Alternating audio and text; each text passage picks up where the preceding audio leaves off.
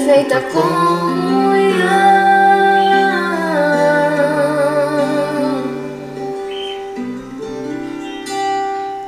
Bom dia, povo santo. Bom dia, bom dia.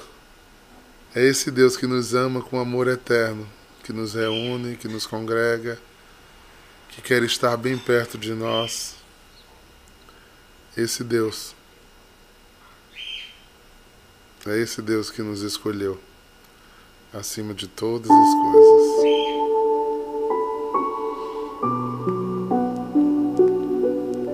Ontem vivemos uma noite muito gostosa na presença do Senhor.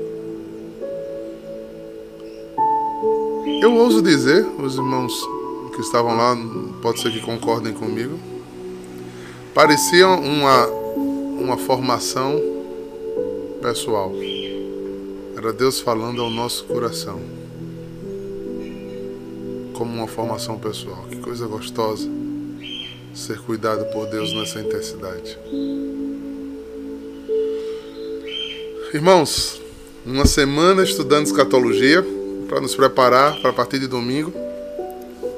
Eu sei que muita gente sabe, mas eu quero dizer: Bom dia, Pedro!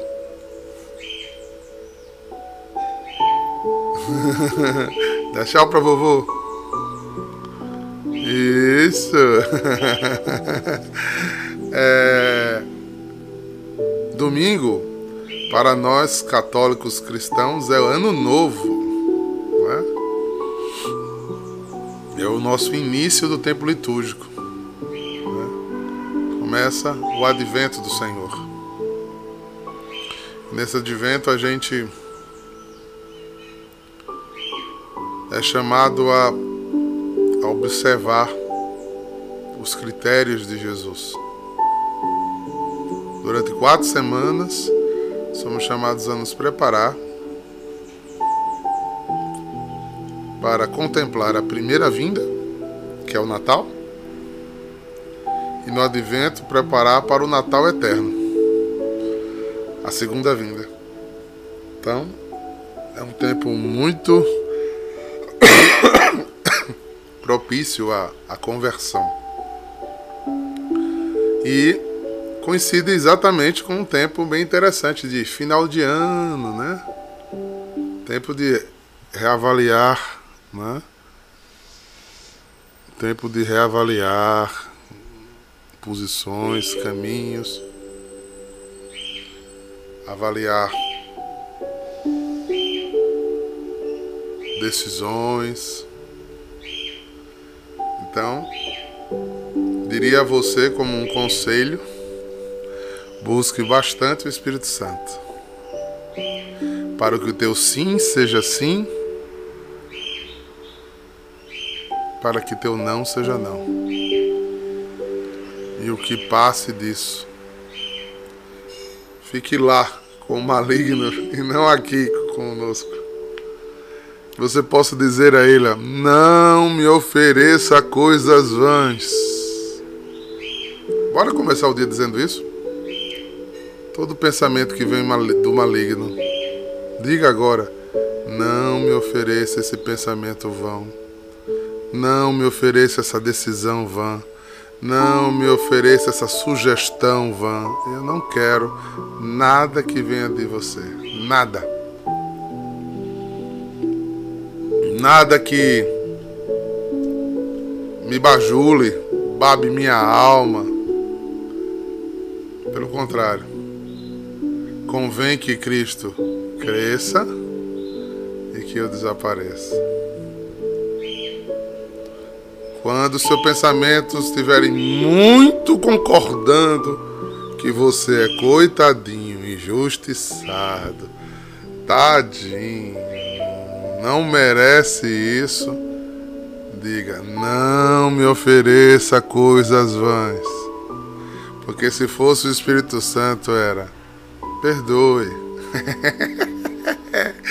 perdoe, recomece restaure.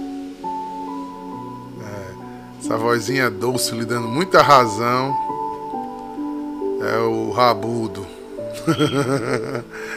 é, o, é o cheiro de enxofre no ar. é, sendo que ele vem de perfume francês, viu? Ele não vem fedendo a enxofre, não. O perfume dele é bem agradável. Lembra que Eva disse? É apetitoso aos olhos e saboroso à boca. é um desgraçado mesmo. Ele realmente não tem graça. Ele, ele é um desgraçado. O bicho é, é o pai da mentira. Quando vem docinho demais, quando vem facinho demais. Olha, bota alguns desconfiômetros espirituais na sua vida, meu irmão. Quando você for fazer um negócio, a pessoa não se preocupe não, que eu dou um jeito, as coisas ficam fácil, é, é, é tudo aberto. a estrada larga é tão perigosa. Quem vive de jeitinho é Satanás. Ele adora fazer remendo.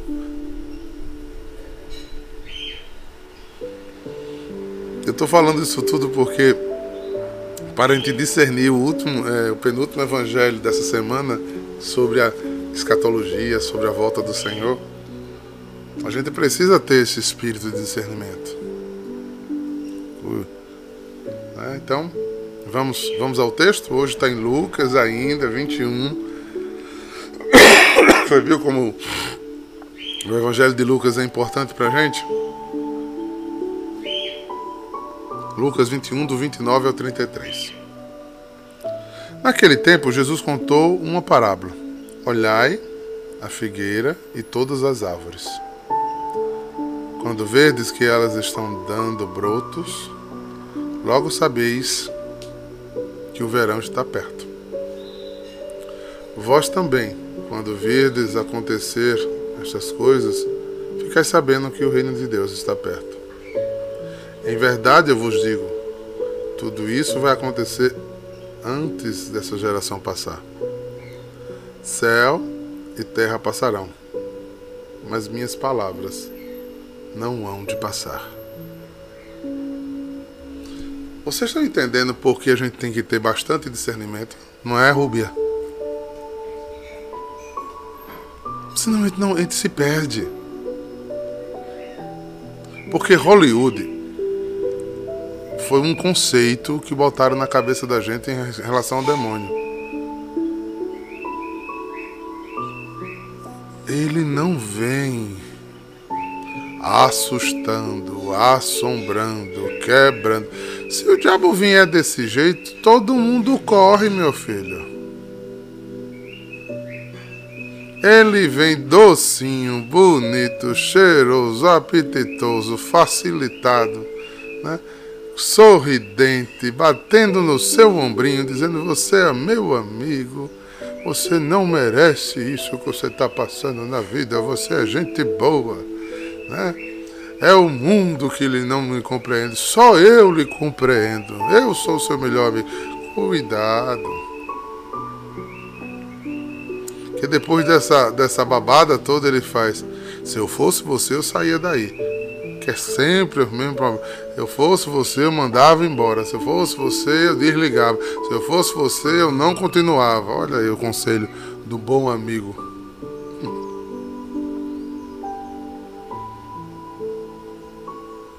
Eu não sei como você aguenta. Eu, você, jogava tudo pra cima. É.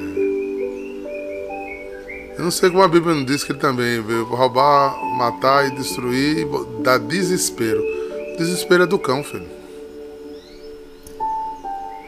Olha, escândalo e desespero é tudo fruto dele. Jesus não se escandaliza. Jesus não se escandaliza. Não tem nada que você faça que eu faça que escandalize Jesus. Que primeiro, tudo que eu vi, eu já fiz e o que eu vier a fazer enquanto eu estiver aqui na terra, ele já sabe. Ele vai se escandalizar por quê? Quem é que se escandaliza? Quem é? Ele o, o diabo também não se escandaliza. Que ele, o que você faz de ruim ele ainda acha pouco. Mas quem é que faz o alarde? Ele.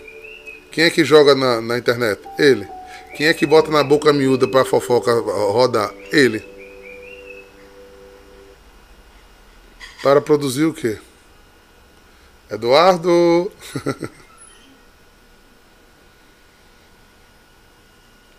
Esse é o name mais engraçado aqui, né? Eu acho que eu esqueci de botar pra carregar, descarregar, então bota um celular aqui. Se tem uma pessoa que está apanhando com um iPhone, o nome desse, dessa pessoa chama-se é Diácono Eduardo Henrique. eu nunca usei iPhone na minha vida. E louvado seja Deus, porque foi um, uma bênção de Deus. Que o meu celular está quebrado, né? E só sai daqui a cinco dias. Mas, gente, eu sou completamente analfabeto de iPhone. Eu não sei ler a mensagem, não sei apagar, não sei abrir. Ele dá uma agonia, o sistema é totalmente diferente. Eu tive Samsung a vida inteira, é muito engraçado. Eu fico com o bicho na mão, eu não sei ligar o YouTube, Bluetooth, nada, nada. É, é Wi-Fi. Estou tendo um, um curso né, forçado. Além de aguentar a piada aqui dos meus filhos o dia inteiro. então, olhando por, por esse caminho, voltando depois de, dessa, esse apêndice aqui, olhando por esse caminho, Jesus aqui fala o quê? Que precisamos estar atentos.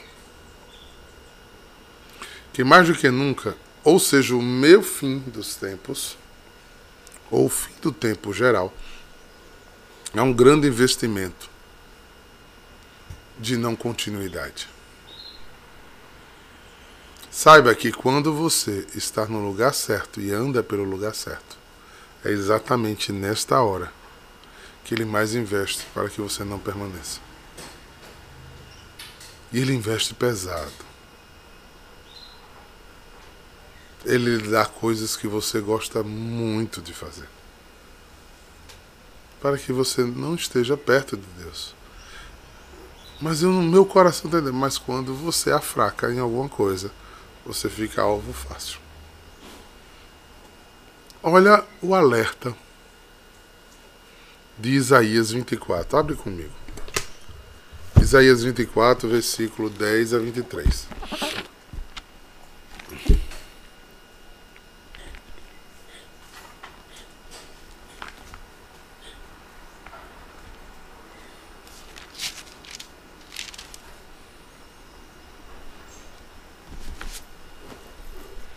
Vou abrir nessa outra linguagem que eu acho que vai ficar mais claro para vocês. Porque a Bíblia do Peregrino aqui ela subdivide o texto.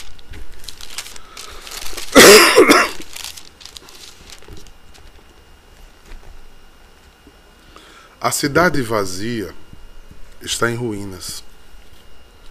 Os moradores trancam as portas de sua casa e não deixam ninguém entrar por causa da falta de vinho, o povo grita nas ruas. Toda a alegria desapareceu. Ela foi expulsa da terra.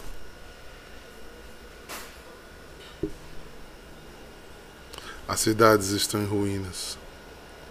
Os portões estão em pedaços.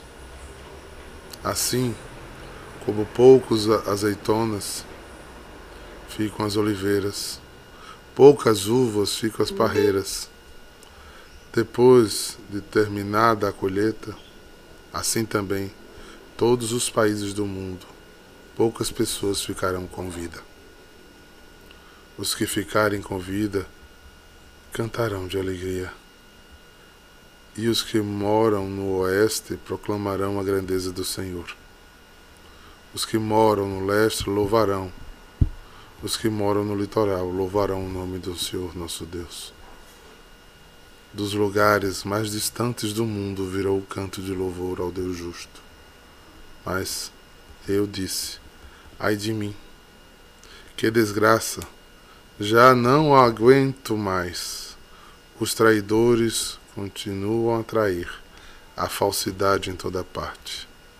Escutem todos os povos, com os como animais vocês serão perseguidos pelos caçadores. Covas e armadilhas esperam vocês. Aqueles que escapar dos caçadores cairão numa cova, e quem sair da cova será apanhado pela armadilha. As represas do céu vão se abrir, os alicerces da terra serão abalados. A terra vai tremer e rachar. Ela ficará completamente despedaçada. A terra andará cambaleando como um bêbado. Será sacudida de um lado para outro, como uma barraca, barraca na ventania. Os pecados da terra carregado são tão pesados que ela cai e não consegue se levantar. Naquele dia o Senhor castigará os, po os poderes do céu e também os reis do mundo e na terra ele os ajuntará e jogará numa cova. Ali ficarão presos por muito tempo e depois serão castigados. A lua terá vergonha de brilhar, o sol ficará pálido de medo, porque o Senhor Todo-Poderoso reinará no Monte Sião em Jerusalém e na presença dos líderes do seu povo ele mostrará a sua glória. Essa é a descrição em Isaías desse tempo aqui. O tempo em que a igreja foi arrebatada. E depois de arrebatada,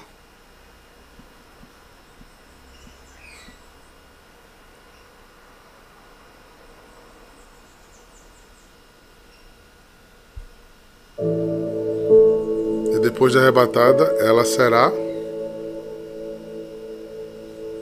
castigada. Os que ficarem. É o tempo da penúria.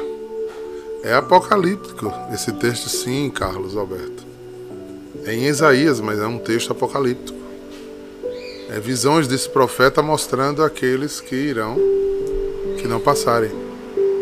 É por isso que tem tanto alerta na Bíblia para que a gente cuide de quando a igreja subir, a gente suba.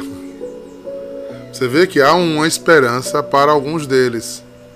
Os que resistirem, os que se martirizarem, os que não afrouxarem diante dos desafios ao Senhor nosso Deus, vão cantar louvores e vão ser salvos. Mas isso será um pequeno povo, está dito aí. Os outros serão apanhados em cova, armadilha, o caçador vai caçar um por um e o Apocalipse de João vai relatar com detalhes todo esse tempo de penúria. Lembrem, bota na, vamos fazer a estrutura na cabeça. Primeiro vem as catástrofes, as pandemias, as pestes, e não será o tempo. De repente a trombeta vai tocar. Um vai e outro fica. A igreja triunfante vai. Os que ficarem passarão por essa essa prova de fogo.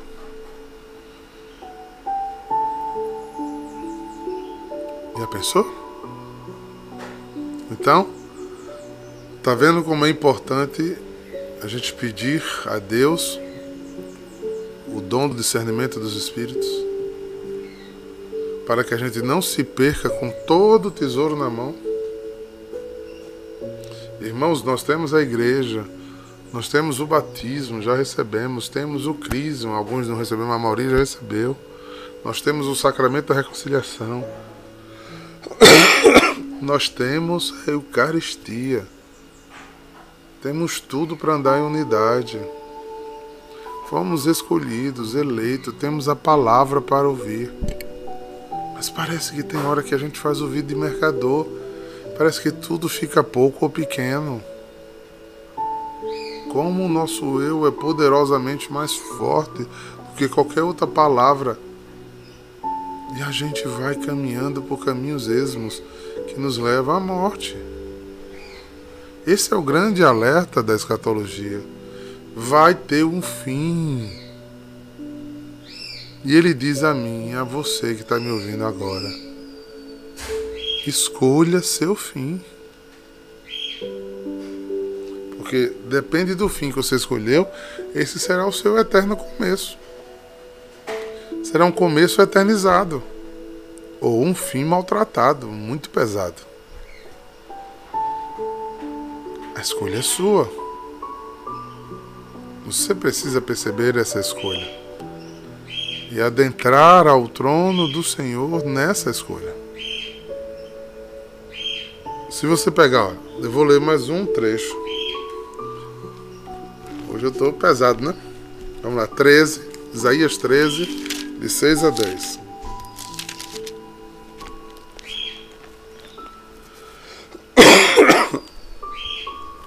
Chorem, gritem, pois está chegando o dia do Senhor.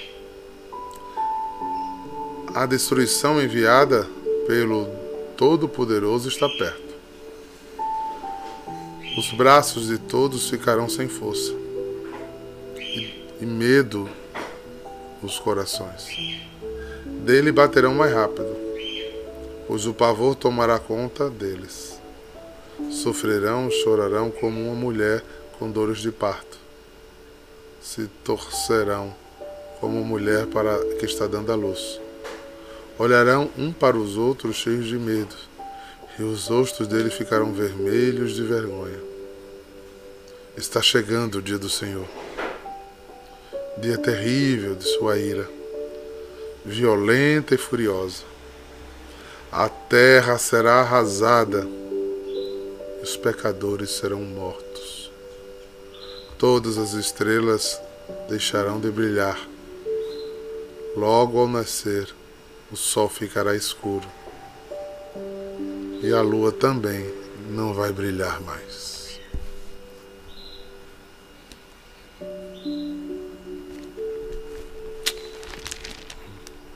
Já que a gente está cutucando com vara curta,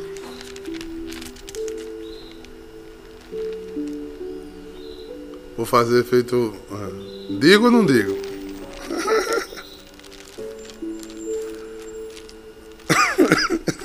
Abre em Gálata, gente. Já que ele começou. Porque de vez em quando eu, eu escuto dizer que eu sou exagerado.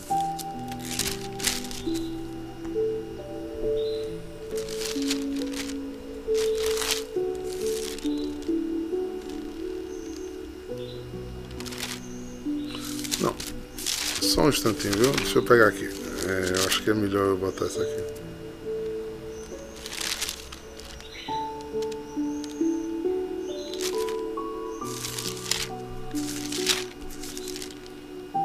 Não, vamos botar. Vou ser melhorzinho com vocês. 1 Tessalonicenses capítulo 5.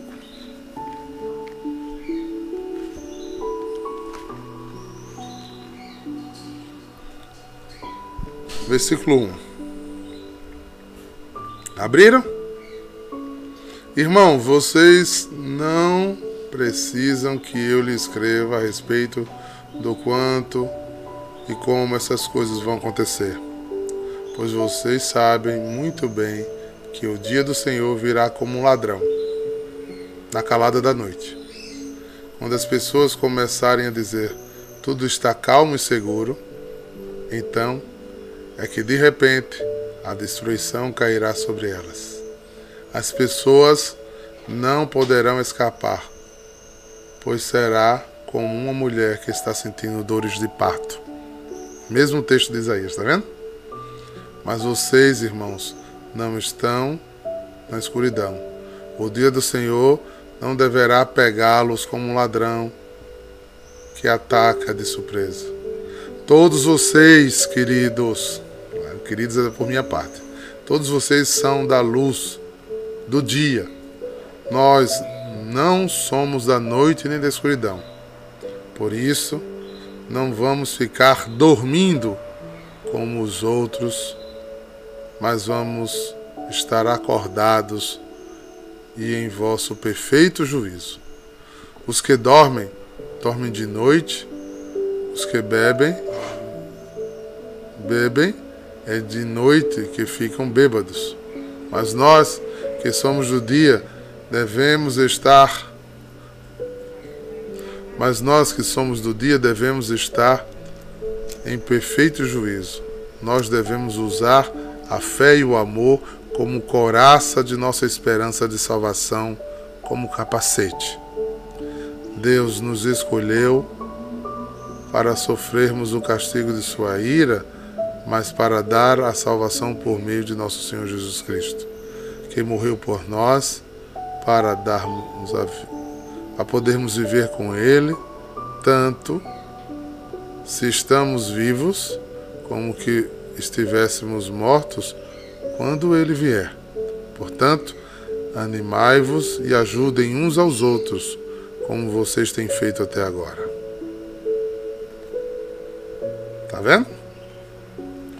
Se você quiser um pouquinho mais, se você quiser a descrição,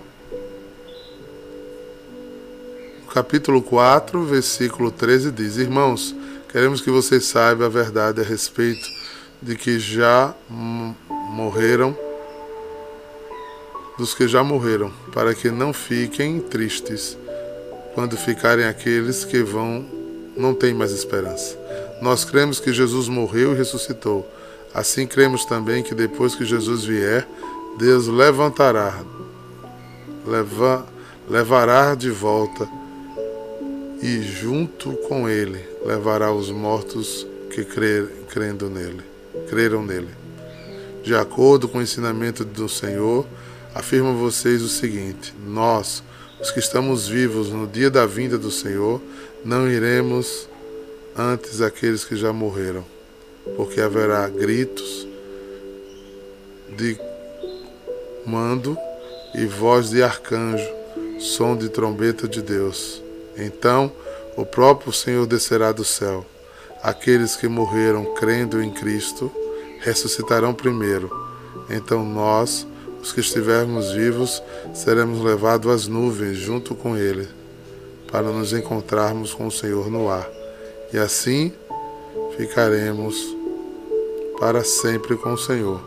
Portanto, animai-vos uns aos outros com esta palavra. Se você quiser a descrição, é só. Não vou ficar lendo aqui tudo. Vai lá para Mateus, capítulo 24, 25 e 26. Aí tem toda a descrição do como é o julgamento, como vai ser o julgamento, o que vai acontecer antes do julgamento, durante o julgamento, a forma que o julgamento ocorrerá. A gente não pode estar alienado a todas essas coisas, queridos. A gente precisa estar atento. Porque, como disse no primeiro texto que li, ele vem como um ladrão. Quando a gente menos esperar, quando tudo estiver calmo, e olha, e essa pandemia serviu para a gente pensar nisso, né? Estava, estava tudo tão né, programado. De repente chega um, uma reportagem na televisão que está chegando uma doença, está chegando, está chegando, está tomando. Daqui a pouco está todo mundo trancado. Estamos aí já há dois anos dessa história, ainda não findou a história de uma hora para outra. Então veja que é assim que rapidamente as coisas acontecerão. Então a gente precisa perceber os sinais. Em Lucas é bem mais discreto. Nos outros três, eles vão falar de uma, do vento, do calor, ou seja, do jeito que a, gente percebe a natureza da terra e sabe que vai chover, vai fazer sol, que de onde o vento vem, a gente precisa observar que esses sinais nos coloca sempre em alerta, que os primeiros sinais ainda não é, mas que a gente precisa observá-los e cuidar da nossa conversão, de nos mantermos fiéis, encher as nossas lamparinas do azeite, porque quando o noivo chegar não haverá tempo. Não haverá tempo.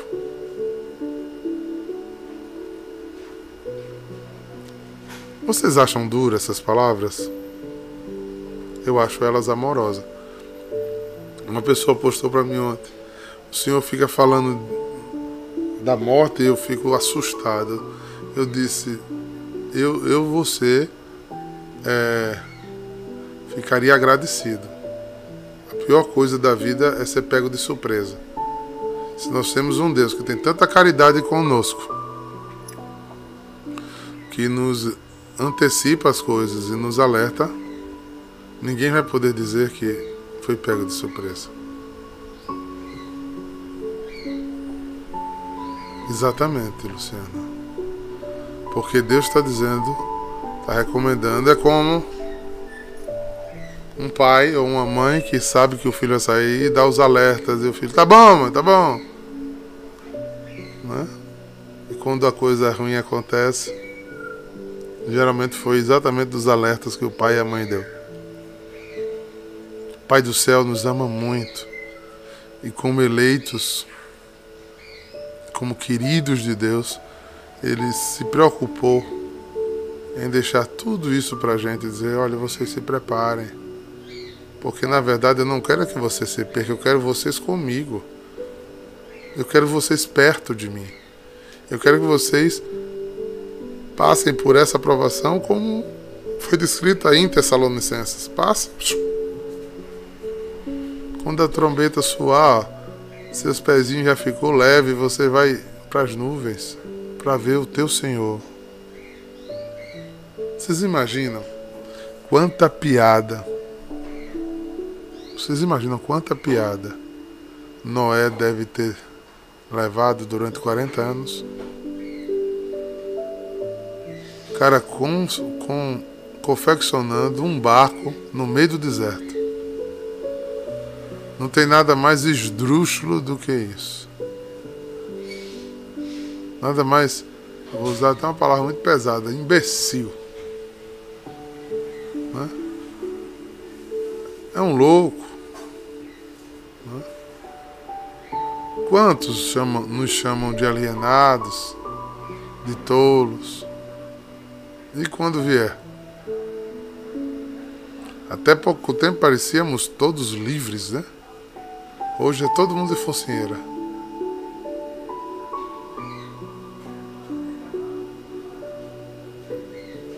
Prestem atenção, irmãos.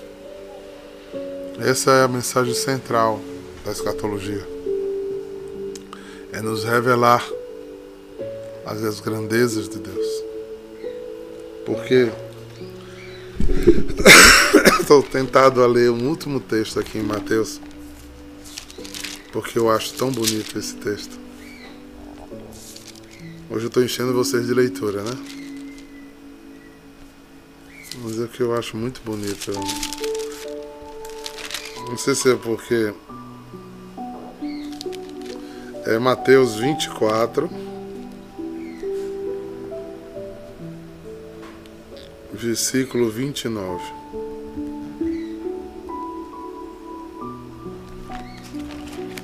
Lembra que falei antes, né? As castaças, depois um tempo, depois a escuridão, depois daqueles dias de sofrimento, o sol ficará escuro e a lua perderá o brilho. As estrelas cairão do céu e os poderes do espaço se abalarão versículo 30. Eu almejo essa visão, eu tenho sede dessa visão. 24, 30, Mateus. Então o sinal do Filho do Homem aparecerá no céu. Todos os povos da terra chorarão e verão o Filho do Homem descendo das nuvens com poder e grande glória o grande trompete tocará, e ele mandará seus anjos para os quatro cantos da terra. E os anjos reunirão os escolhidos de Deus, de um lado do mundo até o outro.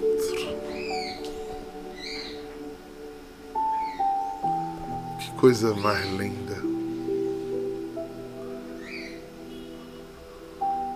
Coisa mais linda. Vocês creem nisso? Ah, queridos, como precisamos crer nisso? Aí pule capítulo 25, para o capítulo 25, versículo 31.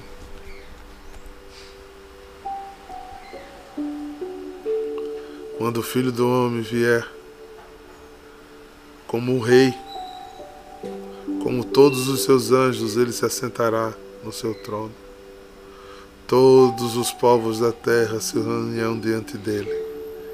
Ele separará uma pessoa da outra, assim como um pastor separa as ovelhas das cabras. Ele porá os bons à sua direita e os outros à sua esquerda. Então o rei dirá aos que tiverem à sua direita: Vem vocês, que são abençoados pelo meu Pai. Venham e recebam o reino do meu Pai. Preparou para vocês desde a criação do mundo.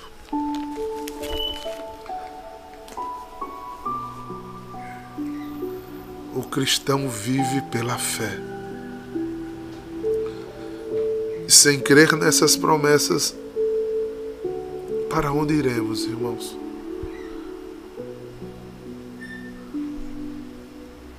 Só dá para lutar por essas coisas.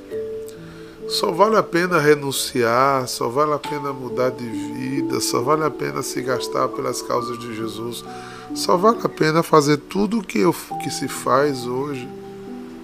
Se você crer nisso, irmão. Se não, Você está se enganando.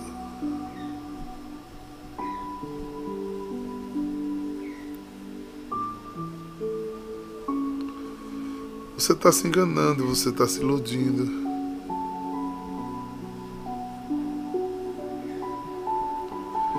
E está. Está perdendo tempo. Porque só será salvo aqueles que creem que Jesus virá sim, de gastarem sua vida nessa direção. Que possam dizer, com certeza, do que tenho crido e vivido, não dá mais para voltar atrás.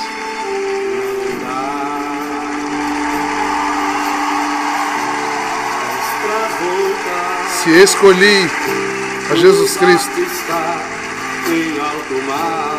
irei com Ele até o fim, como diz São Paulo, rumo ao alvo, rumo a seta, rumo ao céu, largando o que o mundo me oferece, trocando por tesouros do céu lutando contra o pecado e vivendo em busca do céu.